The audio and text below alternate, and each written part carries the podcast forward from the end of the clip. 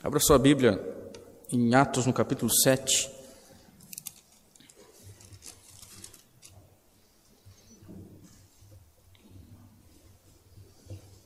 Atos, capítulo 7.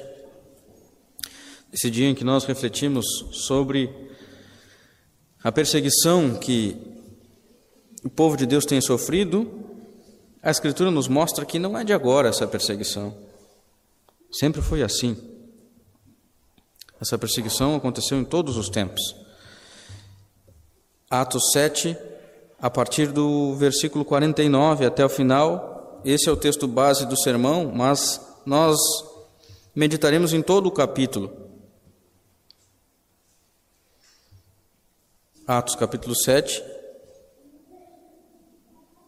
a partir do versículo 49, ou melhor, o 48. Entretanto, não habita o Altíssimo em casas feitas por mãos humanas, como diz o profeta. O céu é o meu trono e a terra o estrado dos meus pés. Que casa me edificareis, diz o Senhor, ou qual é o lugar do meu repouso? Não foi porventura a minha mão que fez todas as coisas? Homens de dura serviço e incircuncisos de coração e de ouvidos, vós sempre resistis ao Espírito Santo. Assim como fizeram vossos pais, também vós o fazeis. Qual dos profetas vossos pais não perseguiram? Eles mataram os que anteriormente anunciavam a vinda do justo, do qual vós agora vos tornastes traidores e assassinos. Vós que recebestes a lei por intermédio de anjos e não aguardastes. Ouvindo eles isto, enfureciam-se no seu coração e rilhavam os dentes contra ele. Mas Estevão, cheio do Espírito Santo, fitou os olhos no céu e viu a glória de Deus e Jesus, que estava à sua direita, e disse: Eis que vejo os céus abertos e o Filho do Homem em pé à destra de Deus. Eles, porém, clamando em alta voz, taparam os ouvidos e, unânimes, arremeteram contra ele e, lançando-o fora da cidade, o apedrejaram. As testemunhas deixaram suas vestes aos pés de um jovem chamado Saulo e apedrejavam Estevão, que invocava e dizia: Senhor Jesus, recebe o meu espírito. Então, ajoelhando-se, clamou em alta voz: Senhor, não lhes imputes este pecado. Com estas palavras, adormeceu. E Saulo consentia em sua morte. Meus irmãos, a partir do capítulo 6 do livro de Atos dos Apóstolos, Lucas, que é o autor desse livro, narra uma realidade, uma nova etapa na vida da igreja primitiva. Até o capítulo 6, nós temos os relatos dos feitos do Espírito Santo capacitando homens para pregar a sua palavra, a igreja crescendo, a igreja vivendo em harmonia, a missão de ser, ter, de ser testemunha de Cristo sendo cumprida não só pelos apóstolos, mas por aqueles que se achegavam à igreja e eram convertidos a Cristo. Então, essa missão se estende dos apóstolos para os demais cristãos também. Mas o crescimento da igreja trouxe consigo o ódio, a frustração e principalmente a frustração da cúpula do sinédrio, que passa então a envidar todos os esforços possíveis para conter o avanço da igreja, para conter o avanço da pregação do evangelho. Eles prenderam alguns apóstolos, eles ameaçaram apóstolos de morte, mas nada disso pôde conter o avanço da igreja. Mesmo debaixo de ameaça, os apóstolos continuavam pregando a palavra de Deus. Então a igreja cresceu, e com esse crescimento, é claro que surgem também os problemas. A igreja passa agora a ter 5 mil pessoas. Então, com 5 mil pessoas, os problemas aumentam também. Um dos problemas que nós vemos narrados no livro de Atos é o caso das viúvas helenistas, que eram omitidas na distribuição. Então ali houve a necessidade de chamar homens, escolher homens dentre a igreja que fossem de boa reputação, que fossem cheios do Espírito Santo, cheios de sabedoria, e eles então foram escolhidos para cuidarem dessas tarefas, para que os apóstolos pudessem então se dedicar à oração e à pregação da palavra. Dentre estes homens que foram escolhidos, aqueles sete homens, um em especial se destaca, porque este era um homem cheio do Espírito Santo, cheio de graça e poder, e ele pregava, e por meio de sua pregação aconteciam prodígios e grandes sinais entre, os, entre o povo. Ele não era um apóstolo, mas ele era cheio de graça e cheio de poder. Essa expressão cheio de graça cheio de poder é sinônima de cheio do Espírito Santo. Então, este era Estevão. Pregava, e por meio da sua pregação, Deus, o próprio Deus, fazia prodígios e sinais. E isso então aumentou ainda mais a fúria dos membros do Sinédrio. E eles acabaram prendendo o Estevão. Eles apresentaram testemunhas falsas, eles forjaram ali uma situação para que eles pudessem condenar Estevão. Mas mesmo assim, ele não deixou de falar do Evangelho de Cristo. Mesmo com aquelas testemunhas falsas, mesmo correndo perigo de morte, mesmo assim, ele não deixou de pregar o Evangelho. Por que, que ele fez isso? Porque ele, irmãos, defendia a verdade a qualquer preço. Esse é o tema deste sermão. A verdade a qualquer preço. E aqui então nós vemos em todo o capítulo 7, embora eu tenha lido apenas a partir do versículo 48, em todo o capítulo 7, nós vemos duas partes importantes que a gente precisa destacar. A primeira delas é o discurso de Estevão, que vai até o versículo 43. Nós lemos parte desse discurso aqui. E a segunda parte é a morte de Estevão, que vai do versículo 54 até o, a primeira parte do versículo 1, ali do capítulo 8.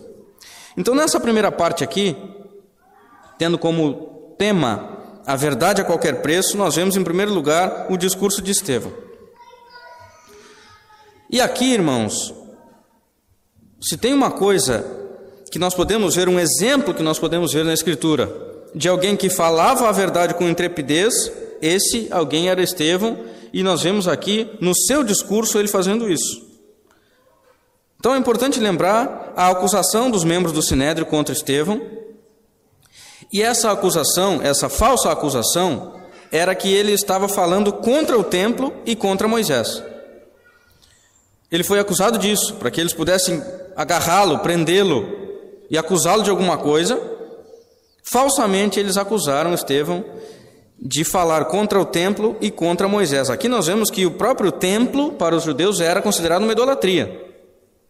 Falar contra o templo era uma blasfêmia. Depois dessa acusação, o sumo sacerdote perguntou a ele então, isso nós vemos em todo o capítulo 7. Porventura é isto assim? Uma vez que eles apresentaram essa acusação e falaram: olha, esse homem está falando contra o templo e contra Moisés. É isso mesmo, Estevão? É verdade o que eles estão falando? Eu fico aqui imaginando Estevão sendo falsamente acusado diante da cúpula do sinédrio, mas ele cheio de graça e de poder, como o texto nos fala, com o seu rosto radiante, como se fosse o rosto de um anjo, semelhante ao próprio Moisés, que eles aqui acusam de, de, de Estevão falar falsamente. Moisés, ao descer do Monte Sinai, também tinha o seu rosto brilhante, e Estevão, da mesma forma aqui, com seu rosto radiante, como se fosse um anjo, respondendo essa pergunta, cheio do Espírito Santo. Então ele encara aquela acusação, irmãos, com coragem. Ele não se amedronta diante dos fatos, mas ele se dirige de maneira muito respeitosa aos membros do Sinédrio. Ele os chama de varões, varões e irmãos e pais. Ou seja, Estevão está ali se identificando com eles, porque Estevão fazia parte daquele mesmo povo. Estevão não era um homem estranho que estava vindo de uma terra longínqua e agora estava falando todo tipo de blasfêmias. Não, ele era daquele povo ali. Então ele se dirige se identificando com aquele povo e ele então começa o seu, o seu discurso exaltando a Deus. Mas ao mesmo tempo que ele exalta a Deus, ele já fornece provas de que Deus não está limitado ao templo. Ele já fornece provas de que Deus não está limitado a estas paredes que nós vemos aqui, como se o lugar da habitação de Deus fosse apenas um templo. O Deus que mostrou toda a sua glória no tempo de Moisés, por meio das pragas, nós vemos isso lá em Êxodo, no capítulo 7, do capítulo 7 ao capítulo 12, que mostrou a sua glória por meio da coluna de fogo e daquela nuvem, em Êxodo, no capítulo 14. Antes, esse Deus da glória apareceu a Abraão em Ur dos Caldeus, lá na Mesopotâmia. Ou seja, Deus não está circunscrito apenas à terra de Israel. E isso Estevão fala no seu discurso. Então ele passa a narrar a história do povo de Deus, ainda que ele não, não, não traga tantos detalhes assim, minuciosos, mas ele apresenta naquele discurso um resumo interpretativo da história que Estevão, Lucas faz isso, resume aquele discurso que Estevão apresenta ali na sua defesa. E é mais ou menos assim. Deus, ao longo da história, levantou homens para liderar e conduzir o povo de Deus na libertação. Como Abraão, por exemplo, que foi chamado por Deus para sair da sua parentela e ir para uma terra que Deus lhe mostraria. E Deus faz aliança com Abraão, essa aliança da circuncisão, que aponta para uma aliança perpétua, não só uma aliança entre um povo, mas uma aliança entre todos os povos espalhado pela terra. Ele também menciona José, que foi um instrumento de Deus para sustentar o seu povo no Egito, que livrou o seu povo das aflições.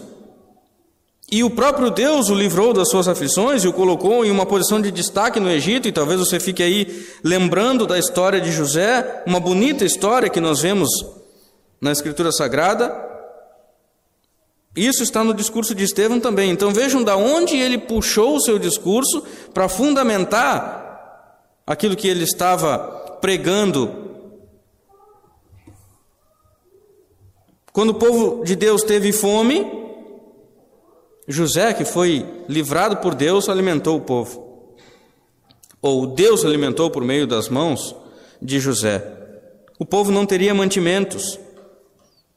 Mas Deus, então, por meio de José, fez isso. O Egito teve um novo rei, e esse rei não conhecia José. O povo então acabou sendo escravizado por esse tempo. Mas Moisés, que foi criado pela filha de Faraó, cresceu, então ele já adulto, matou um egípcio, porque aquele estava maltratando um homem injustamente. Então ali ele tenta proteger o seu povo, mas naquele momento muitos não aceitaram a sua autoridade. Moisés então acaba fugindo para a terra de Midian e lá ele constituiu família. E é interessante, irmãos, que nós vemos aqui no Novo Testamento, em Atos dos Apóstolos, na formação da igreja, alguém fundamentando o seu discurso totalmente embasado na escritura do Antigo Testamento. E ele mostra um profundo conhecimento da escritura. Ele não está simplesmente falando ali palavras que lhe vêm ao léu.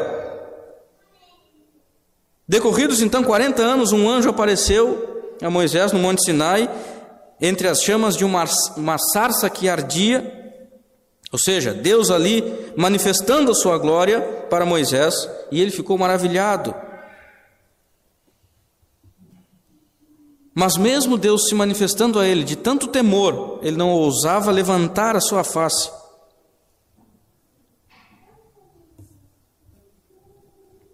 Estevão então lembra aquele povo das palavras ditas a Moisés: Eu sou o Deus de Abraão, Deus de Isaac, Deus de Jacó. Deus levantou Moisés e ele fez prodígios e sinais no Egito, na travessia do Mar Vermelho, no deserto. Recebeu de Deus as palavras de vida para transmitir ao povo, mas o povo não obedeceu. O povo não teve paciência para esperar. E o que, que acontece naquela ocasião? O povo decide adorar um bezerro de ouro. Tudo isso nós vemos no discurso de Estevão. E o povo foi punido por isso. E agora, quanto àquela acusação de blasfêmia contra o templo, Estevão lhe traz, ou traz a memória daqueles que o acusavam, que o tabernáculo, irmãos, esteve com os pais no, exército, no deserto, no tempo de Moisés, no tempo de Josué. Davi achou graça diante do Senhor, ele pediu permissão para construir o templo, que seria a morada do Senhor, mas quem construiu de fato o templo não foi Davi, foi seu filho Salomão. Entretanto, irmãos, o Deus da glória, o Deus Altíssimo, não habita em casas feitas por mãos humanas. E a partir desse, desse trecho nós lemos aqui. Deus não habita em tendas, nem em templos feitos por mãos. E ele prova esse argumento citando lá o profeta Isaías, lá no capítulo 66, versículos 1 e 2. Isaías diz assim: Assim diz o Senhor: O céu é o meu trono, e a terra o estrado dos meus pés. Que casa me edificareis vós? Qual é o lugar do meu repouso? Porque a minha mão fez todas estas coisas, e todas vieram a existir, diz o Senhor. Mas o homem, para quem olharei é este, o aflito e abatido de espírito, e que treme da minha palavra. O texto que nós lemos aqui, a partir do versículo 48, é praticamente Ctrl-C, Ctrl-V do texto do Antigo Testamento.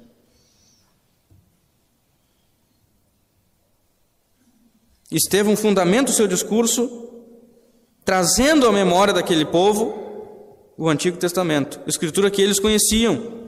Então é interessante notar que até o, o versículo 50 Estevão parecia estar tentando argumentar de alguma forma ali, ele parecia tentar é, puxar algum tipo de conversa, mas o povo não queria ouvir. O povo já tinha tomado as suas conclusões, o povo já tinha tomado as suas decisões. Então, a partir do versículo 51, Estevão os confronta de maneira mais direta. Mas mesmo assim, ele escolhe bem as suas palavras. Ele confronta educadamente mas com firmeza. Não é como muitas vezes nós confrontamos alguém e falamos aquilo que, como diz o gaúcho, aquilo que me dá na telha eu falo. Estevão falou de maneira enfática, de maneira firme, mas ele escolheu aqui as suas palavras.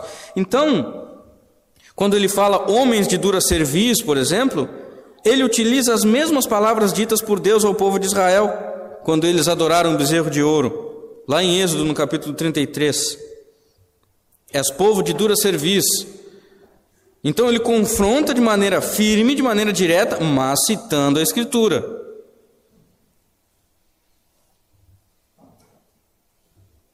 Então, nesse discurso de Estevão, irmãos, nós vemos aqui verdades preciosas e duradouras que nós não podemos perder de vista. E a primeira verdade que nós vemos aqui, irmãos, é que Estevão não estava blasfemando contra o templo, mas sim estava dizendo o que o próprio Deus disse: que o Deus da glória não está circunscrito a templos feitos por mãos humanas. Deus não está limitado a nada, Ele é onipresente.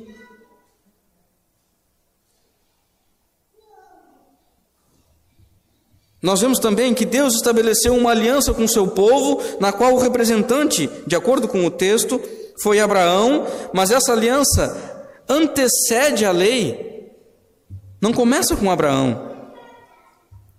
E ela não só antecede a lei, como ela vai além do povo judeu.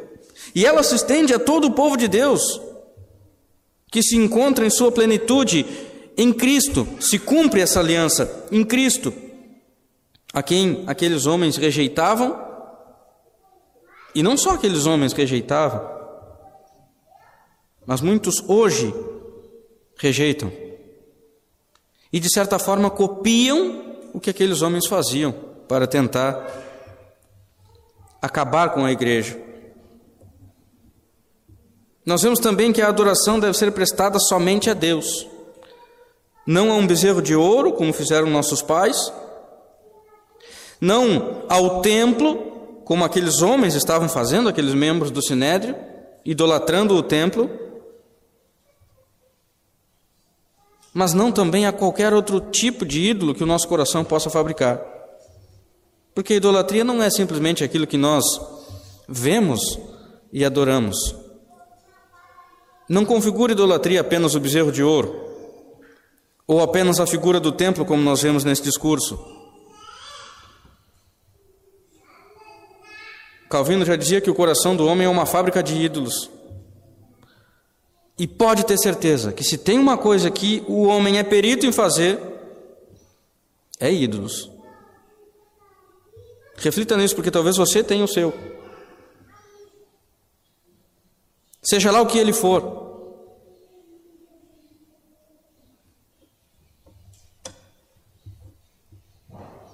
Outra questão importante é que é necessário guardar verdadeiramente a palavra de Deus no coração. Porque é dessa forma que o cristão mostra que não resistiu ao Espírito. Como muitos daqueles fizeram, homens do passado que resistiram ao Espírito, os próprios membros do Sinédrio, conforme o texto nos diz, resistiram ao Espírito. Eles sabiam a lei de cor, mas eles não tinham a palavra de Deus a lei como palavra de Deus, embora soubessem a lei de cor, eles não tinham aquela palavra como palavra de Deus, porque as suas ações não condiziam com o ensinamento que a lei ensinava. E aqui também fica lições para nós. É possível que os crentes hoje, muitos deles, saibam a lei de cor, É possível que muitos já tenham visto muitas citações de reformadores na internet e já digam assim: Eu sou reformado. Mas entre conhecer a Escritura, entre conhecer todas as citações de reformados na internet e viver a Escritura, isso é diferente. Há um caminho longo pela frente. Pense nisso. Aqueles homens conheciam a lei de cor, mas a lei que eles conheciam não era para eles a palavra de Deus, inerrante, infalível e autoritativa. Então, Estevão fecha o seu discurso aqui dizendo que, assim como os israelitas resistiram ao Espírito Santo, aqueles homens também estavam resistindo. E aqui a sua acusação mais enfática. Eles perseguiram e mataram os profetas que anunciavam a vinda do justo, a vinda do Messias. E aqueles homens estavam repetindo feitos do passado, fazendo a mesma coisa que os profetas haviam feito. Portanto, eles tinham se, tor se tornado traidores e assassinos. O discurso de Estevão se torna uma acusação. Ele que estava sendo acusado, ele que estava sendo questionado, mas acaba que o seu discurso se torna uma acusação contra aqueles membros do Sinédrio. Estevão defendia a verdade a qualquer preço. Bastava um não. Quando lhe fizeram aquela pergunta, é isso mesmo que você está fazendo? Ele poderia ter dito não. E nada disso teria acontecido. Mas ele defendia a verdade a qualquer preço, e o preço por não negar a sua fé em Cristo foi a morte de Estevão. Essa é a segunda parte que nós vemos no texto.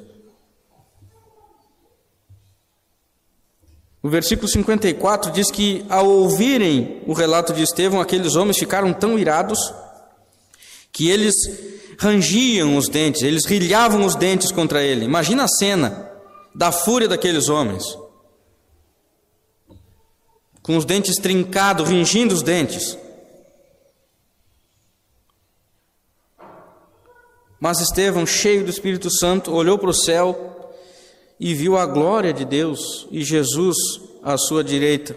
É claro que aqui algumas questões precisam ser consideradas, porque a primeira questão importante é que esse fato não pode ser usado como um argumento para que nós hoje busquemos ver a Deus, busquemos ver a face de Deus, ou mesmo, ou mesmo cantemos querendo ver a glória de Deus, porque a Escritura nos diz que nunca ninguém viu a Deus e ninguém pode ver. Quando nós olhamos lá em João, por exemplo, no capítulo 1, a Escritura nos mostra muito claro isso.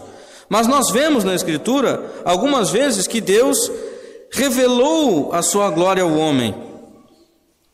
Mas isso, irmãos, aconteceu em momentos específicos.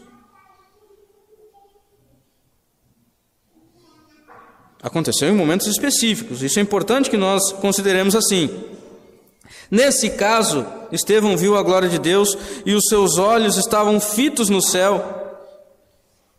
E de maneira semelhante, irmãos, aconteceu com os apóstolos, quando Jesus Cristo estava sendo assunto ao céu.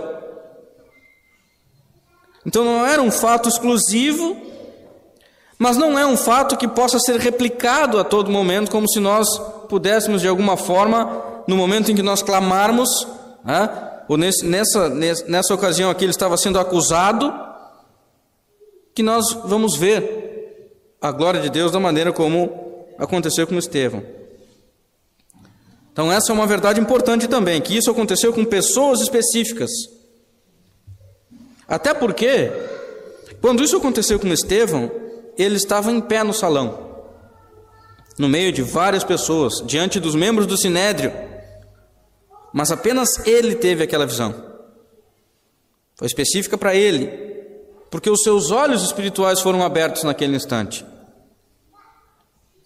De maneira semelhante aconteceria conforme a narrativa de Atos, a sequência dos capítulos de Atos dos Apóstolos, isso aconteceria com o apóstolo Paulo. No meio de vários soldados, apenas ele viu a glória do Senhor, por assim dizer. Mas os soldados que estavam com ele não viram. Então isso aconteceu com, em momentos específicos e com pessoas específicas. Então aqui nós vemos um contraste muito grande, irmãos, entre Estevão, que estava cheio do Espírito Santo, e aqueles homens que rejeitavam o Espírito Santo. Era a mesma ocasião. Estevão disse: Eis que vejo os céus abertos e o filho do homem em pé à destra de Deus. Aqueles homens, quando ouviram aquilo, clamavam em alta voz, taparam os ouvidos e unânimes eles arremeteram contra Estevão. Então, aqui, irmãos, nós vemos que aqueles que são regenerados pelo Espírito Santo, aqueles que têm os olhos abertos pelo Espírito Santo, têm os seus ouvidos abertos, ouvem a palavra de Deus, enxergam a Cristo nas páginas da Sagrada Escritura, sofrem por Cristo, na certeza de que verão a Deus e viverão eternamente com Ele. Mas aqueles que não são regenerados, cada vez mais têm seus olhos fechados, cada vez mais têm seus ouvidos tapados, cada vez mais rejeitam o Evangelho. E muitas vezes estes perseguem os cristãos. Só quem tem os olhos abertos para o Evangelho são aqueles que são alcançados pelo Espírito Santo. Assim nos ensina a Escritura. Estevão então viu a glória de Deus.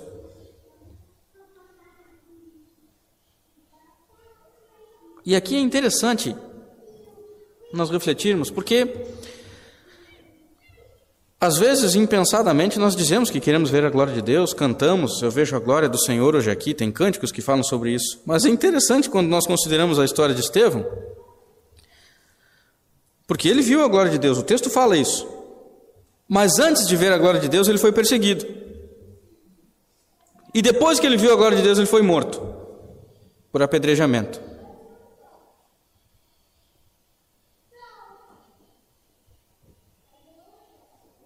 Vou repetir. Ele viu a glória de Deus. O texto fala como aconteceu aquilo, não se sabe exatamente como. Mas antes disso acontecer, ele foi severamente perseguido. E depois que isso aconteceu, ele foi apedrejado e morreu. Talvez isso já seja motivo suficiente para que a gente não cante, não almeje agora, no presente, ver a glória de Deus nesse sentido. Então, irmãos, enquanto ele estava sendo apedrejado, nós vimos o relato da sua morte aqui. E é importante que isso traga reflexões para nós, porque o que nós vemos aqui, escrito na Escritura, é o que muitas vezes muitos cristãos passam hoje. Imagine a cena: Estevão sendo apedrejado e, pelo que nos parece, não foi uma pedra só. Foi algo duro, doloroso, uma cena terrível. Mas enquanto ele estava sendo apedrejado, ele orava de maneira semelhante ao seu Senhor, ao seu Mestre, o Senhor Jesus Cristo, quando estava sendo crucificado. Senhor, recebe o meu espírito.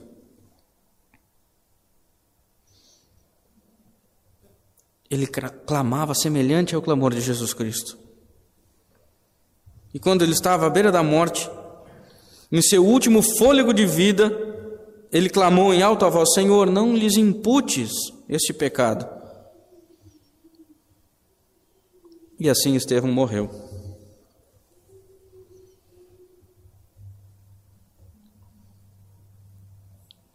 Nós vemos relatos parecidos nos reformadores do passado, que morreram queimados na fogueira, não deixaram de clamar e não deixaram de falar do nome de Jesus Cristo. Me parece um contexto totalmente diferente dos dias atuais em muitos lugares.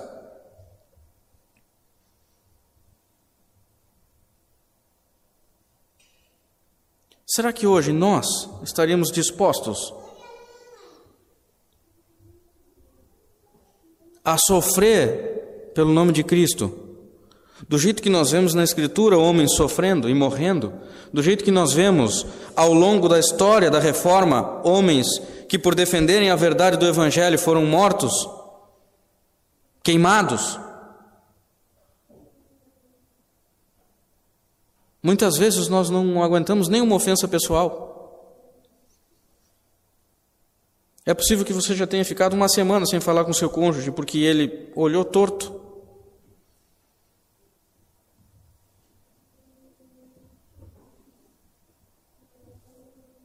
O texto termina fazendo aqui uma conexão com o próximo capítulo e dizia que Saulo consentia com a sua morte. É claro que nós não mencionaremos isso aqui, mas nos importa saber por hora aqui, irmãos, que Estevão orou para que Deus não imputasse aquele pecado ao povo. E Saulo, que depois foi o homem mais um dos homens mais perseguidos da história da igreja, consentia com a morte de Estevão aqui.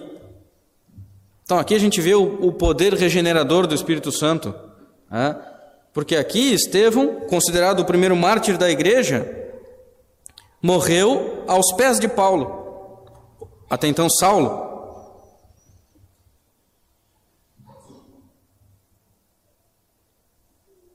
Mas posteriormente Saulo seria alcançado pelo evangelho e conhecido pelo mundo todo como o apóstolo Paulo. Então, aqui, irmãos, nós vimos Estevão, esse homem considerado o primeiro mártir da igreja, morrer clamando a Deus e vislumbrando a vida eterna.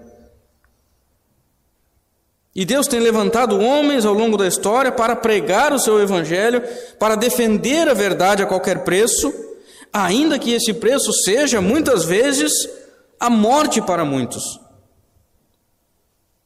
Mas nós vimos também, irmãos, que Estevão só pôde argumentar daquele jeito, só pôde defender aquela verdade a qualquer preço, só pôde suportar a perseguição e provar que morrer com Cristo é lucro, porque ele estava cheio do Espírito Santo. Não foi pela sua própria força. Foi porque ele estava cheio do Espírito Santo. É o Espírito Santo que capacita os cristãos a viverem uma vida íntegra, é o Espírito Santo que capacita pessoas a pregarem o Evangelho. É o Espírito Santo que capacita pessoas, fortalece para suportar as perseguições. E isso precisa, irmãos, nos fazer refletir em como nós temos vivido a nossa vida cristã.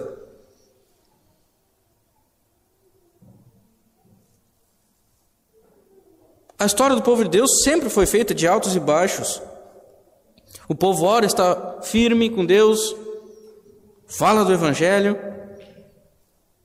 mas em outros momentos o povo se afasta de Deus e se entrega à idolatria. Mas existem aqueles que permanecem fiéis ao Senhor. A história da igreja é assim.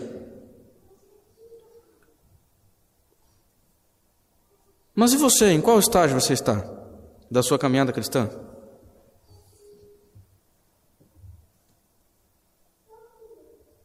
Às vezes o povo está firme com Deus, às vezes o povo se desvia, se afasta do Senhor. E tem aqueles que permanecem sempre firmes. Em qual estágio dessa caminhada você está?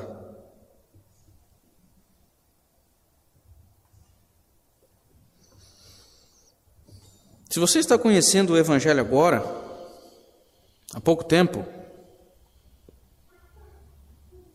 ouviu faz pouco do Evangelho, ainda está nos seus primeiros passos da caminhada cristã, saiba que a vida cristã é uma benção. É uma benção. Mas ela tem as suas dificuldades. A caminhada cristã envolve renúncia e tem um propósito sublime, que é a glória do Senhor.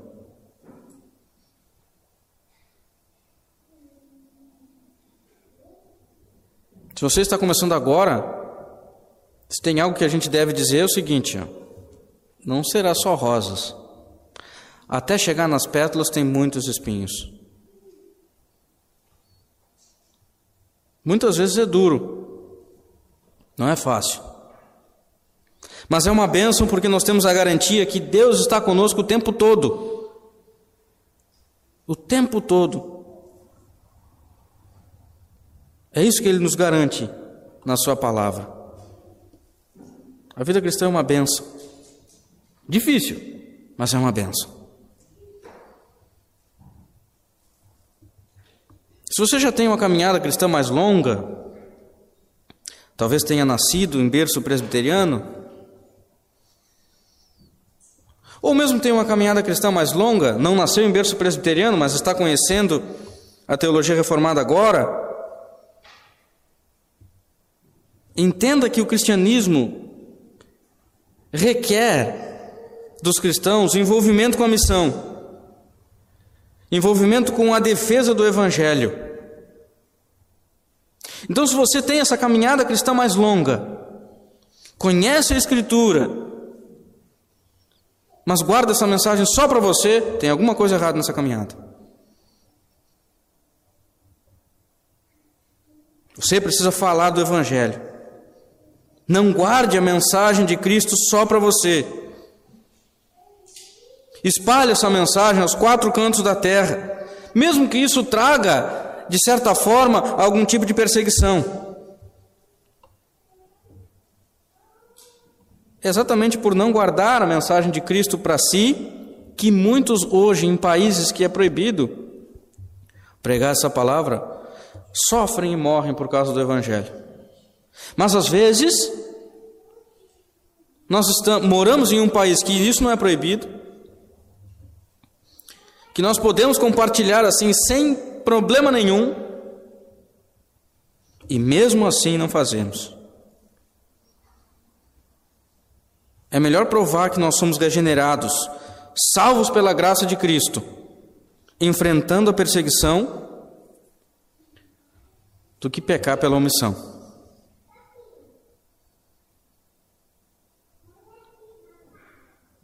É melhor provar que nós somos regenerados pela graça de Cristo, enfrentando perseguição, do que pecar pela omissão. Você tem tempo já que é crente? Pregue o Evangelho.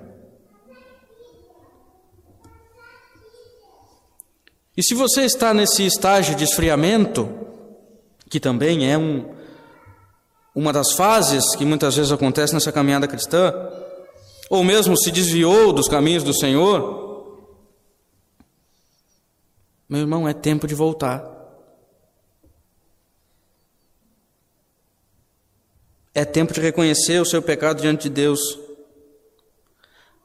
A aliança que Deus estabeleceu com o seu povo no passado continua vigorando. É tempo de voltar. Deus continua sendo justo, sim, mas também continua sendo misericordioso e perdoador. É tempo de voltar. Cristo pagou pelos pecados do seu povo na cruz. Ele perdoou o seu povo escolhido. Então, se você estava longe, ou talvez muitas vezes esteja pensando nisso, ouça a voz do Evangelho. Reconheça o seu pecado. Reconheça o senhorio de Cristo e volte para os caminhos do Senhor. Por mais difícil que seja, não há caminho melhor. Por mais dura que muitas vezes seja a caminhada cristã, a certeza da vitória da igreja é maior do que as agruras que a igreja passa nessa vida. Que o Senhor nos abençoe. Abra os olhos do seu povo, para que o seu povo enfrente a perseguição, passe pela prova continue pregando o Evangelho e aqueles que estão distantes do Senhor ouçam essa mensagem, sejam impactados por esse Evangelho, regenerados pela graça de Cristo e voltem para os caminhos do Senhor. Vamos orar. Muito obrigado, Senhor, pela tua palavra que é viva e eficaz. Muito obrigado porque nós podemos refletir, ó Deus, em tanto sofrimento que o seu povo tem passado. Mas também nós podemos ver que ao longo de toda a história o Senhor protegeu o seu povo. Que o Senhor está com o seu povo o tempo todo. E assim, Senhor, que seja com os nossos irmãos que estão sendo perseguidos por causa do Evangelho. E que essas reflexões, ó Deus, façam sentido na nossa vida, porque muitas vezes nós estamos no conforto do nosso sofá e não falamos de Jesus Cristo para ninguém.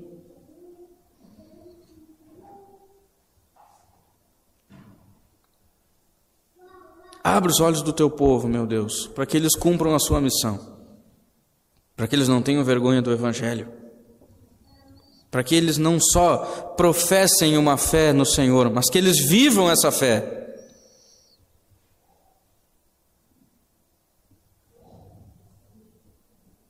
E se for da tua vontade, ó Deus, ameniza o sofrimento dos nossos irmãos.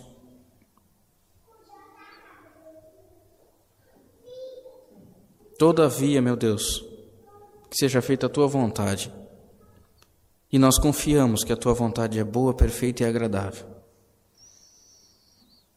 Nós louvamos o teu nome para todo sempre. Amém.